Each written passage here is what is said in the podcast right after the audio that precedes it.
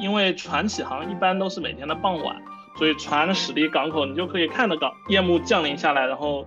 万家灯火的感觉。它是离海岸线有一定距离的这么一个地方，你就看一个很广阔的城市背景，所以那个其实是呃是一个很独特的风景，你不用游轮这种方式很难看到。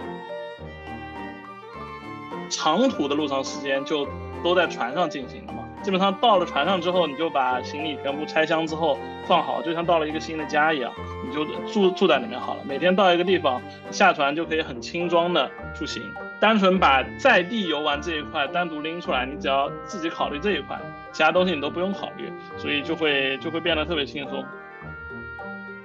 我住宿还是在同一个地方，但是我每天可以看不一样的风景。就像我走这条线，比如说那不勒斯是那种意大利南部的那种很喧嚣的，呃，然后有点破败的那样的一个呃风情，然后东西很好吃嘛。然后巴塞罗那有自己很好的建筑啊，什么东西啊，看看东西又不一样。马赛又有渔港，然后像呃五渔村，它的风景又是那种悬崖峭壁对着地中海的那种风景，所以一整条线走下来，你能看到的东西其实特别多的。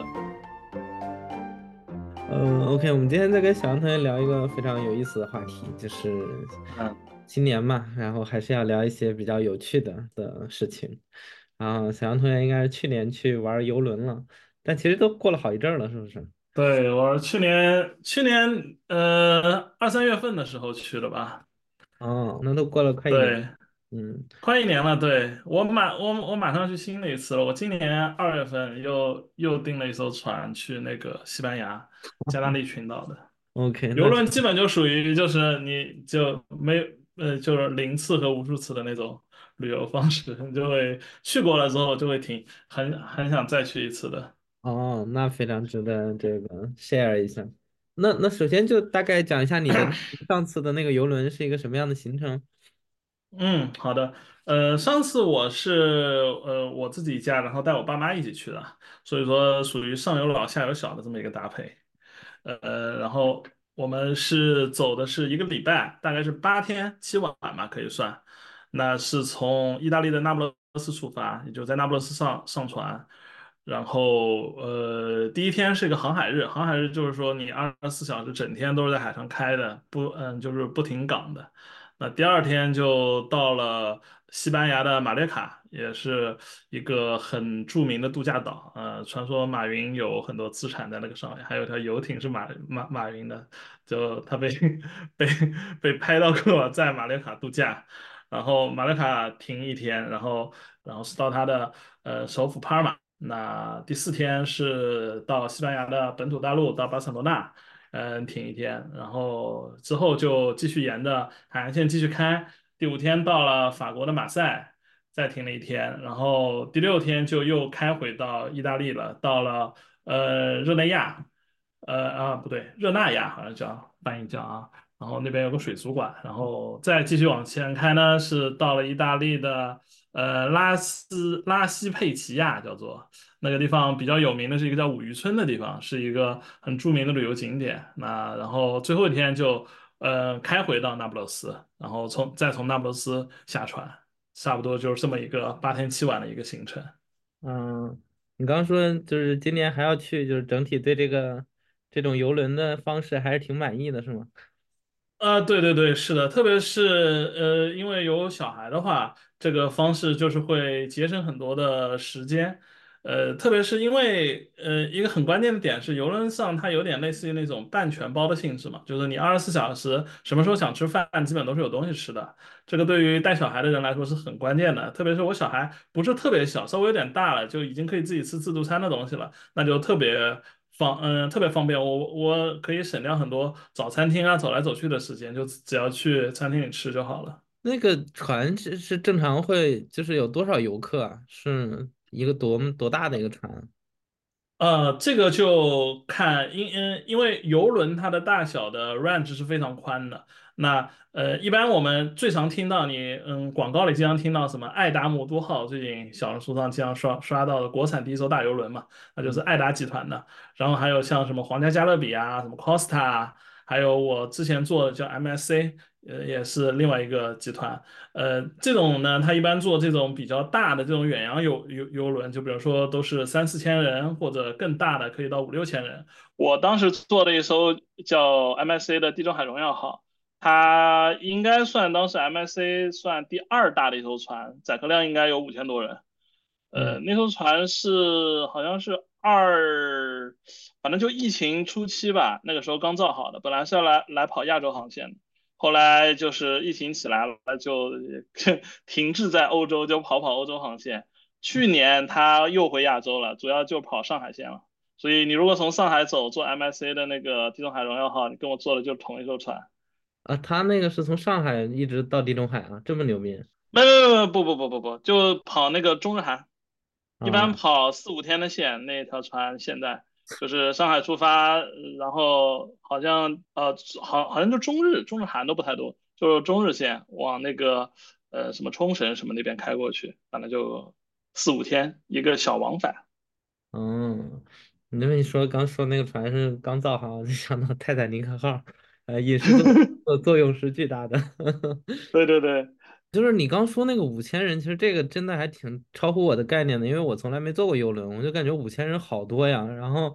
那那个游轮得就是感觉得好几个足球场那么大，然后就是就是他五千对，人在没错。在那个船上会显得拥挤吗？呃，其实还好，因为一个是晚上的时候，呃，大家它可以可供娱乐的场所比较多，它有好几个酒吧啦，好几个餐厅，然后呃，就是人会尽量分散开来。像呃，一般来说，像这种游轮它都会有自助餐厅，自助餐厅呢一般是不需要预约的，你就直接去就好了。那呃，但是很多人因为自助餐厅他可能吃了两天就他他也就不想吃了，因为菜品可能没有那么丰富，他就会选择船上的其他一些有特色的餐厅，比如说他会有什么呃美国餐厅啊、意大利餐厅啊、什么西班牙餐厅啊或者日料啊之类的。那这种呢，它就是采取一个预约制的，所以说人也就嗯通过就是分到不同餐厅，分到不同时间段，也就都散散开来了，所以你不会有一个特别拥挤的感觉。上嗯下船呢，他们也是有一个比较好的引导，有一个一步一步的，呃，等于说分仓的这么一个上下船，所以上下船的时候你也不会觉得很挤，要排很久的队，所以总体体验其实超过我预期的啦。嗯，哎，你刚刚说那个半全包，它就是哪些是包的，哪些是不包的呀？呃，半全包的意思，我是说和那种全包酒店来比，全包酒店等于说你一天，呃，都待在都待在酒店里嘛。那像这个，呃，我说的半全包的意思就是，一般你游轮去玩的话，你可能就是，呃，白天的时间你会花在陆地上，那陆地上你还是要自己去找东西吃，呃，比如说自己去找景点玩，然后等到了傍晚快，你回到船上了之后，你才会享受船上所有的。嗯，这种饮食啊、娱乐的服务，所以是这么一个时间概念的版权包。当然，你想一天都待在船上玩也是完全没问题的。嗯，了解。然后那你你你说这个整体感觉体验很好，就是首先它跟那个自驾游或者你去其他的自由行这种体验上，你觉得最大的不同是什么呀？呃，我我我觉得最关键的点就是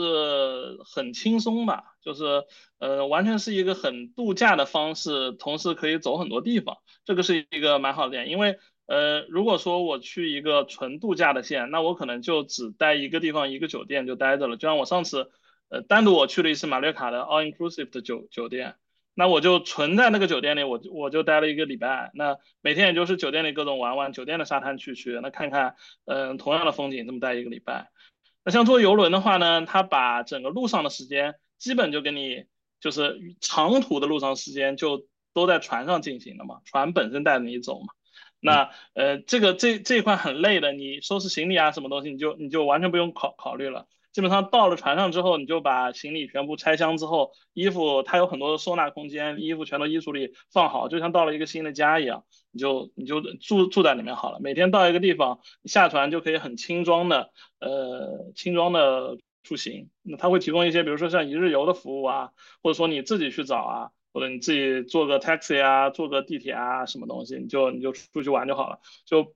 单纯把在在地游玩这一块单独拎出来，你只要自己考虑这一块，其他东西你都不用考虑，所以就会就会变得特别轻松。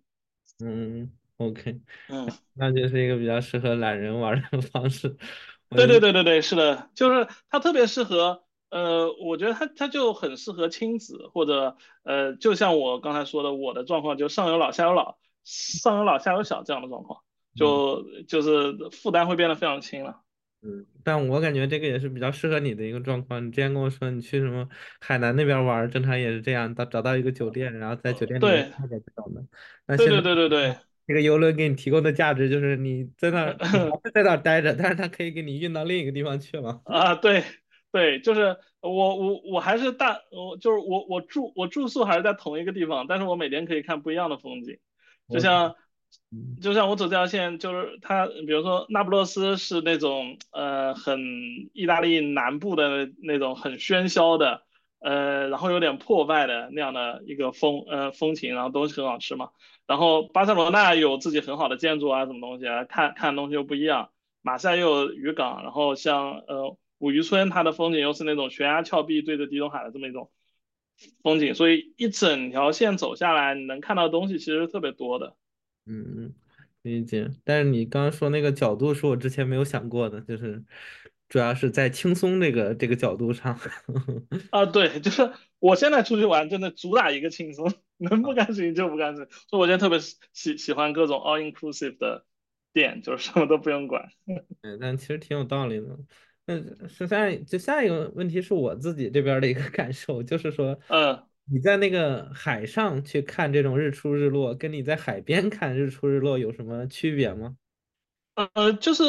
会，其实其实主要是视视角不太一样吧。呃，就是有种情况你是会看到纯海上的景，纯海上的景其实我没觉得有什么特别好看的，我更喜欢的是，呃，因为船起航一般都是每天的傍晚，那就是你可以看到，比如说，呃呃，太阳以城市为背景这么落下的这样的风景，你是从港口驶离的嘛，然后我的舱位又特别好，我的舱位是船尾的舱。就它正好有个大大阳台对，就是船尾方向的，所以它是没有遮挡的一个视野，所以船驶离港口，你就可以看着港港口夜幕降临下来，然后万家灯火的感觉，就是呃这个视角是呃我后来我也我我也有想过，就是我如果住在海边的酒店，我看不看得到这样景？就是我仔细想想，好像不太看得到，因为它是它是离海岸线有一定距离的这么一个地方，你就看一个很广阔的城市背景。所以那个其实是呃是一个很独特的风景，你不用游轮这种方式很难看到，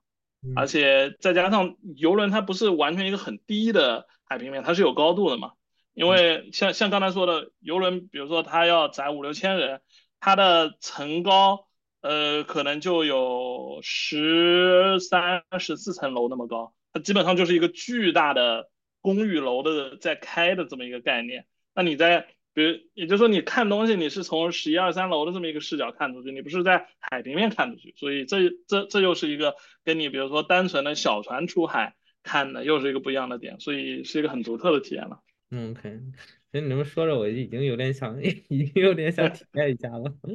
嗯对对对，就是我因因为我去之前，我也是我也对游轮的感受没有那么好，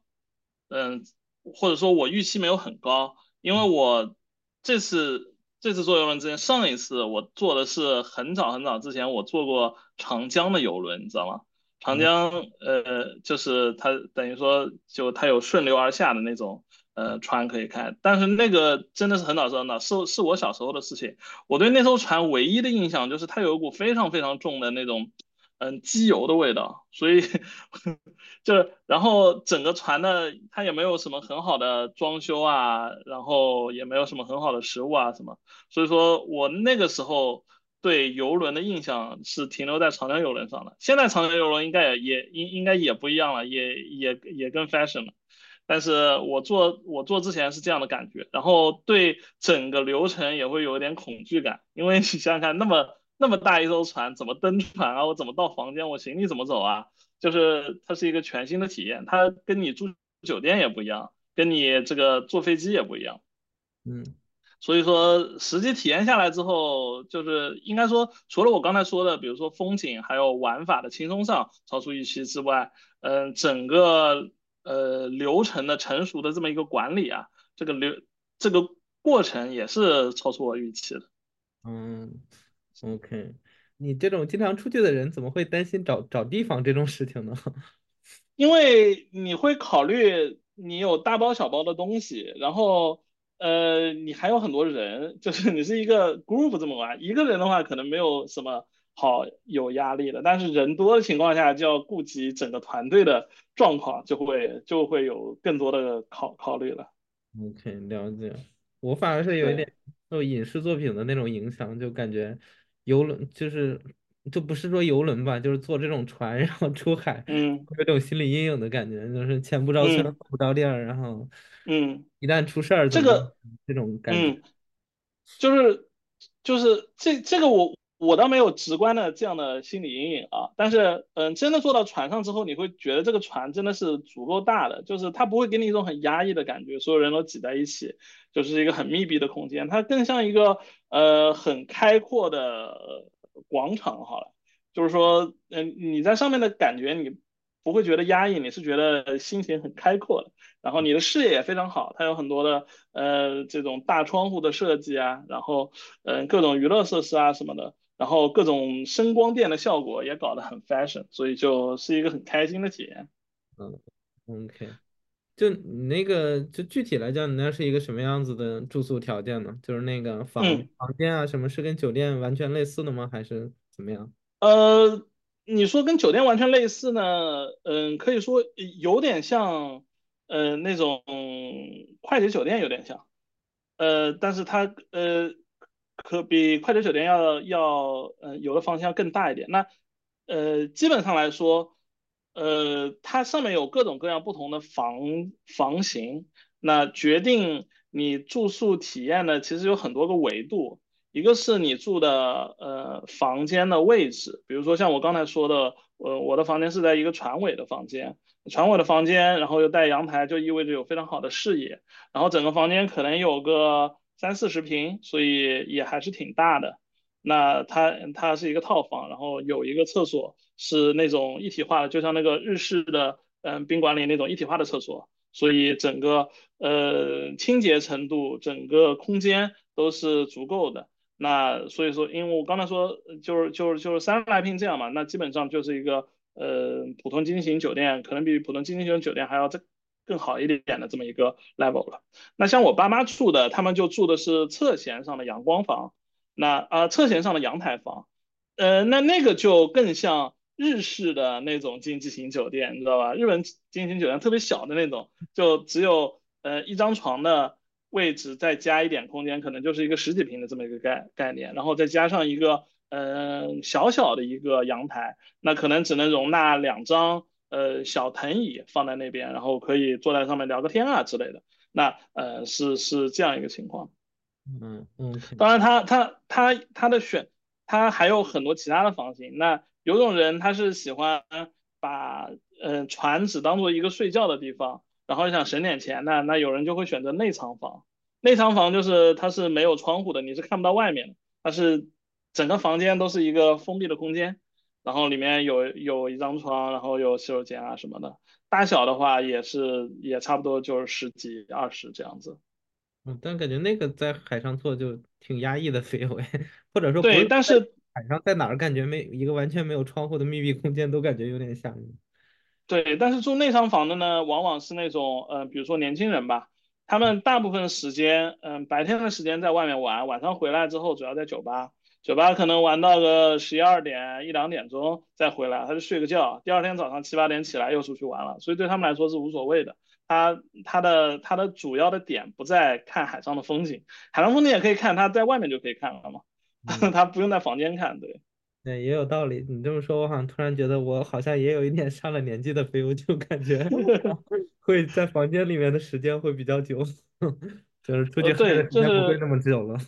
嗯、对，是的。那就是具体在那上面吃些什么呢？它自助餐啊，有些什么，然后还有些什么样的菜，嗯跟那种呃外面的就是同同样的餐厅，就是差不多同等级的餐厅，它做出来的这个东西是基本同质的吗？还是会更好一点？嗯嗯呃，自助餐的角度来讲呢，其实是差不多的，就像那种大型酒店的自助餐是一样的，它也是一个呃非常大的一个环形的岛台，有有有有各种类型什么蔬菜水果啦、沙拉啦，那当然还是以西餐为主吧。那像什么呃意面啊这种披萨啊这种都是长期供应的，然后什么汉堡啊、薯条啊之类当然也有，然后也会有一些中式的嗯炒菜啊之类的东西。那也那也会有，再加上一些什么甜品啊，然后各种各样的面包啊这些东西啊，什么 cheese 啊、火腿啊，基本上你能想到大型酒店的自助餐什么样，它基本就是什么样。嗯，餐饮品质上来说差不多，我只能说，但是呃，一般来说，游轮上的餐饮不会像嗯大型酒店那么好，主要是受限于食材，它的食材。呃，是一次性，它要装很多在船上，然后在整个航程的过程中，呃，慢慢补充的，但是它的周期不会特别快，所以说，呃，食材的新鲜程度肯定没有，嗯，在地的酒店好的，所以说它往往的料理是一些不挑食材的，所以像日料之类的东西呢，体验肯定没有在在在下面吃的好的，但是嗯你说你吃个炒菜，吃个披萨什么的，是你是吃不出差别的。嗯，川菜嘛，川菜肯定是，对对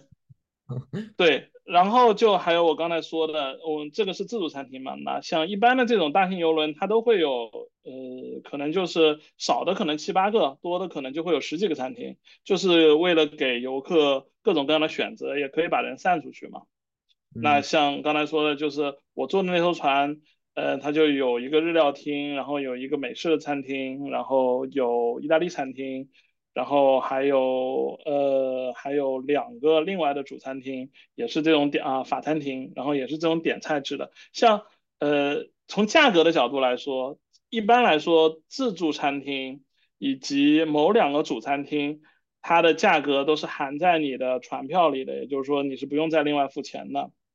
但是其他的各种特色餐厅一般都是要单独付钱的，就是你都要花钱的，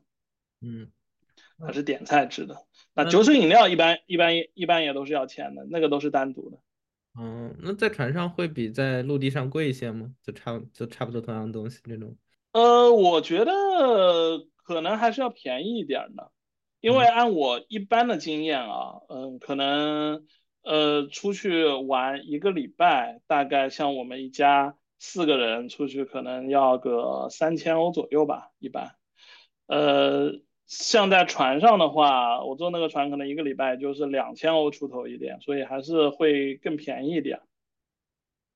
嗯，我刚刚是说，嗯当然这个也很重要。你刚刚说的这个，嗯我刚刚是说，嗯。那你在那个船上哦，你说单独吃饭的点的那个东西是吧？对对对，哦，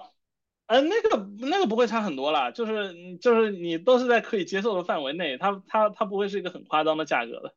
就嗯是很正常的。比如说比如说日料餐餐日日料餐厅可能也就是呃，比如说人均呃晚餐啊，晚餐一般比较贵嘛。呃，一般比如说人均五六十欧，呃，每人这样子，就是呃，在线下的就是地上的日料餐厅，你吃好一点的也差不多就这个价了，在欧洲。对，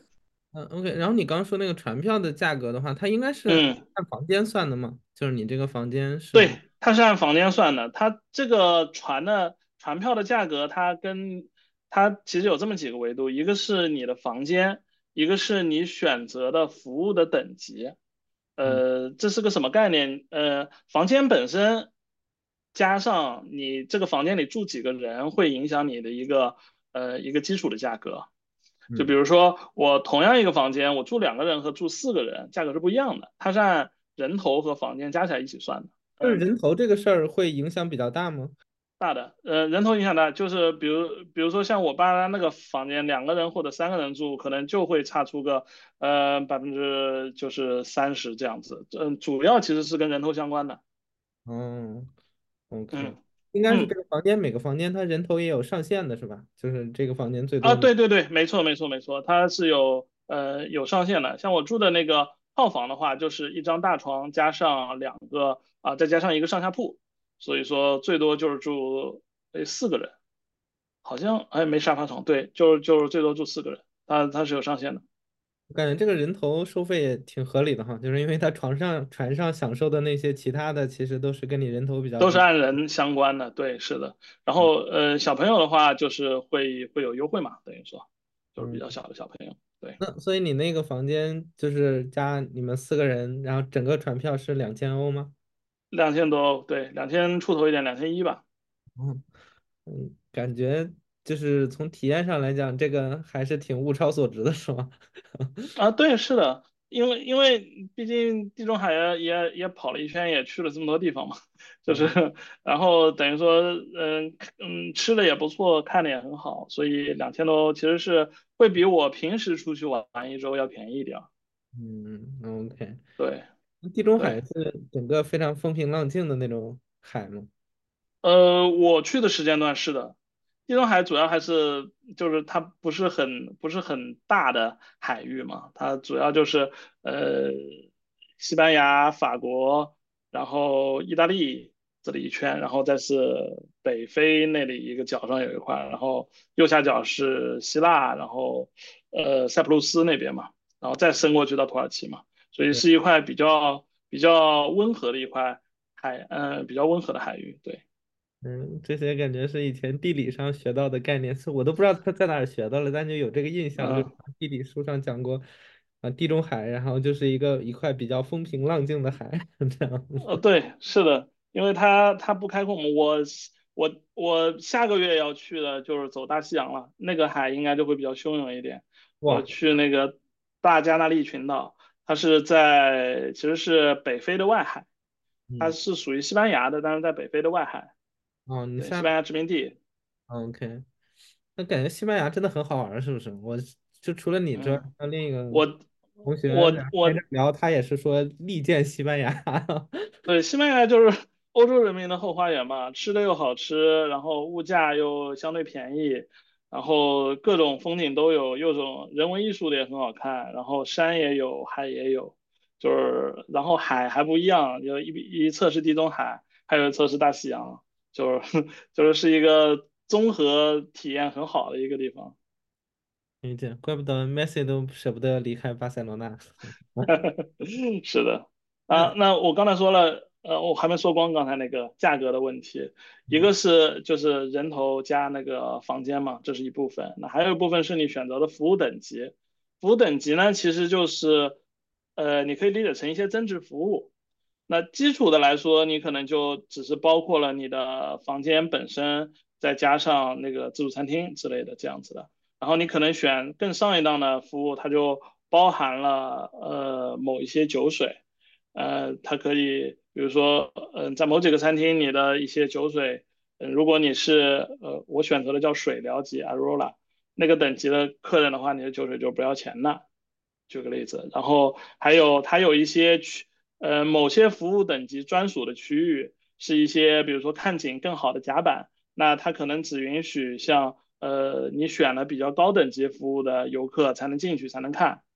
那最高等级像 MSC 的最高等级叫 Yacht，叫游艇级，它甚至有一些房型是只能游艇级专享的，它是在头部甲板的房型，就是更大的位置更好、风景更好的套房，是只有你选最高等级的那个服务等级，你才可以嗯去买那几个房间的。所以说它是一个，嗯，它通过服务把整个客人划分了，就是各种各样的层次，这样子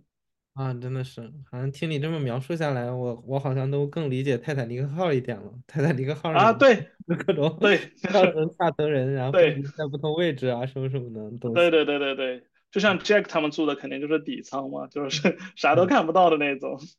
然后 Rose 住的那种肯定就是最高等级的，在在在船头甲板那种地方。嗯，你这么说的，好像只有有钱的时候去的时候才可才可能会感觉不到那么强的等级感。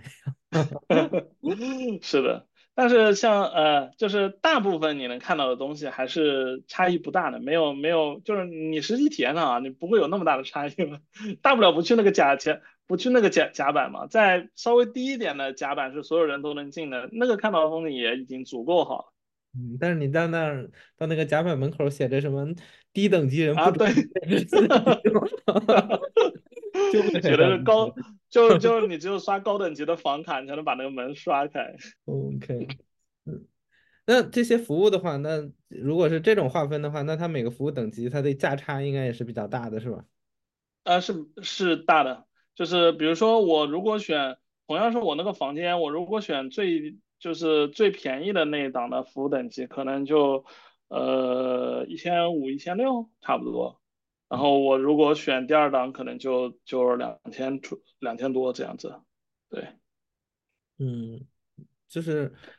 就就这这两个的差别就在于你能能进到那个甲板，然后你酒水费能进到甲板，然后酒水，然后还有比如说像一些 SPA 的服务，像选高等级的水疗机，它就会给你呃，比如说呃，比如说给你免费的十次的 SPA 或者某些水疗，你可以免费的去，所以你不用再单独花花嗯单独花钱了，都包括在里面了，所以嗯就可以让你的旅行变得更舒适、更简单。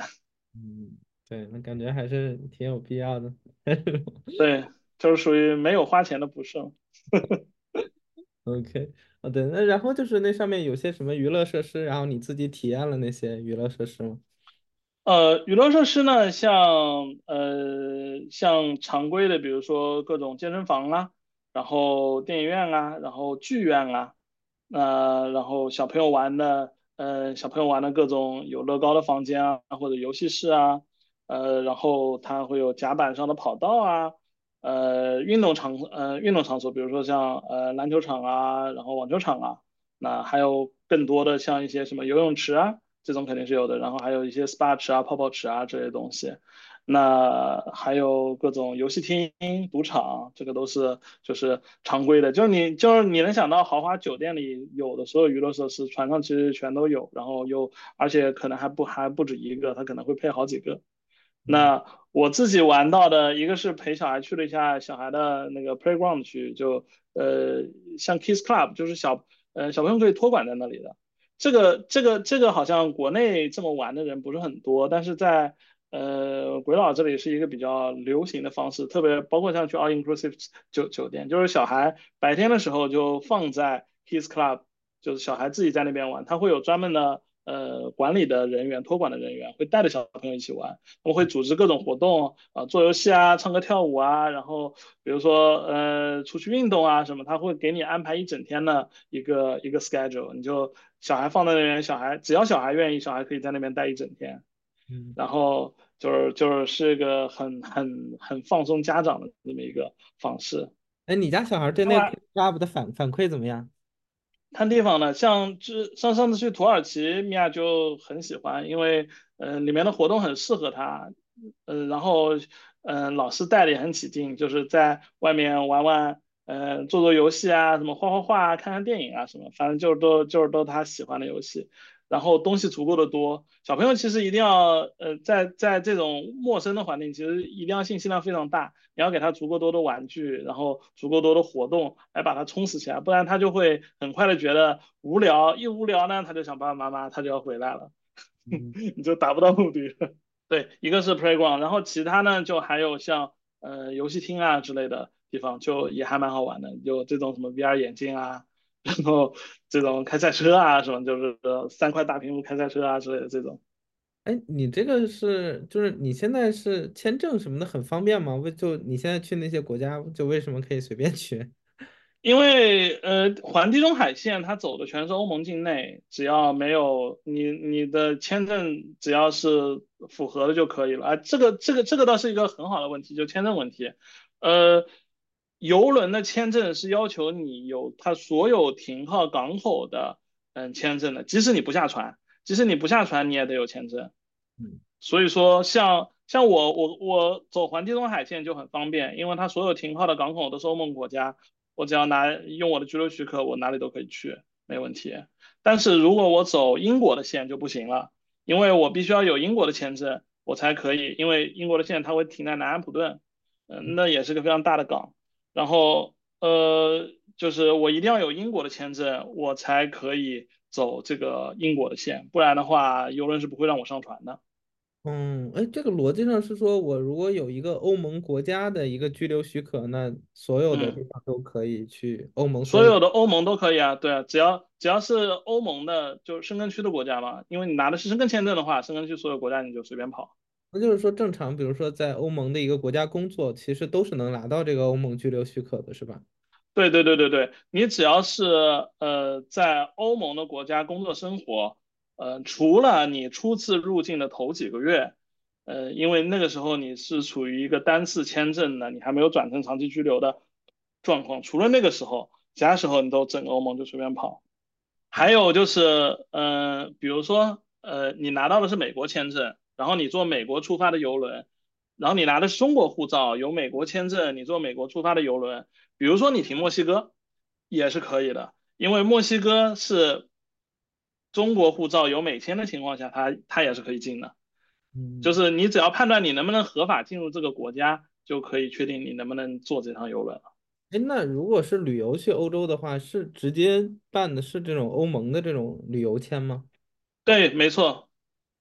就是我哪怕比如说去的是德国这种一个特定的国家，呃，没关系，没关系。对他，他他办的也都是旅游签，而且呃呃，但这个又有一个怎么说呢？小小的 trick 一样的东西。如果说地中海线完全没问题，因为它整个过程都是在欧盟内部，所以说你不存在出欧盟再回欧盟的问题。即使你是单次的欧盟旅游签，你也可以走完这一趟全程，因为你都在欧盟内部吧，你没有出去再回来，出去再回来就叫多次了嘛。嗯，呃，但是如果说呃你有这样的一些航航线，它是要开到欧盟外部停一个港再回来的，那你的签证一定要你的旅游签上。一定要是多次的入境欧盟的签证才可以，不然的话，因为你进到欧盟，你那一次已经没有了嘛，你再出去，你理你就不能回回来了。如果是单次签证的话，嗯，现在一般来说，欧盟签证给的都是多次的了，很少给单次。即使你，呃，就是他申请表上会让你填多次单次，但现在一般都给多次，特别是最近不是。嗯，几个欧盟国家可以呃免签十五天来中国的政策出来之后嘛，就那几个国家的签证政策是挺开，就放的挺挺开的。比如说最近签荷兰的旅游签，他很可能就直接给你一个三年多次，你签是你未来三年你就随便来就好了，所以是很方便。所以最近其实是签欧盟签的好时候。哎，他那个旅游签的话，是一就欧盟那边是单次的停留时间是多久啊？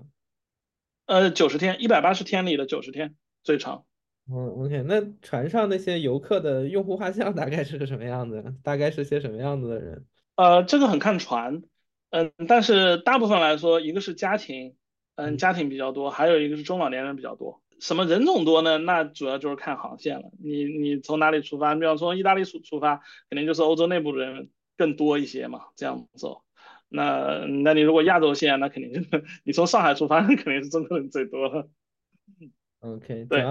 就是对对对，中老年人会会会会更多一些，呃，然后家庭型的游客会更多一些，因为这个就是你你你说一个人来坐游轮吧，就是可以也可以，就没有那么的嗯有有意思。一个人的话，你自己坐坐火车啊什么，你还可以看到，就是你可以换交通工具啊，然后你也比较轻装啊，就是可以玩玩玩法更丰富。年轻人嘛，就是就是又是聊到泰坦尼克号杰克这种人嘛。对对对，是的，年轻人我观察到，我我我没有看到非常多了。嗯嗯，OK，感觉这种中老年人比较多，好像真的是各处都是这样。我觉得就是在那个。就是前两年疫情嘛，然后完了之后，我就跟我爸妈出去玩的时候，就是就是当时我正好在换工作，所以就是中间有一段时间，然后正常大家都要上班的那个时间，然后去那种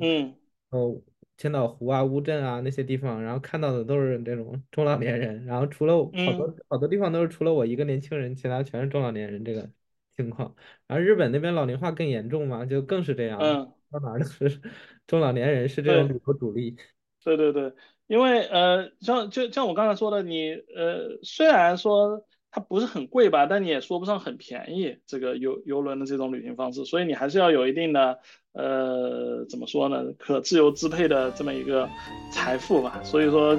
老年人又有时间，然后又有钱，就所以就是然后整个玩法又可以很轻松，所以就会有很多中老年人来选选择这样的方式出行。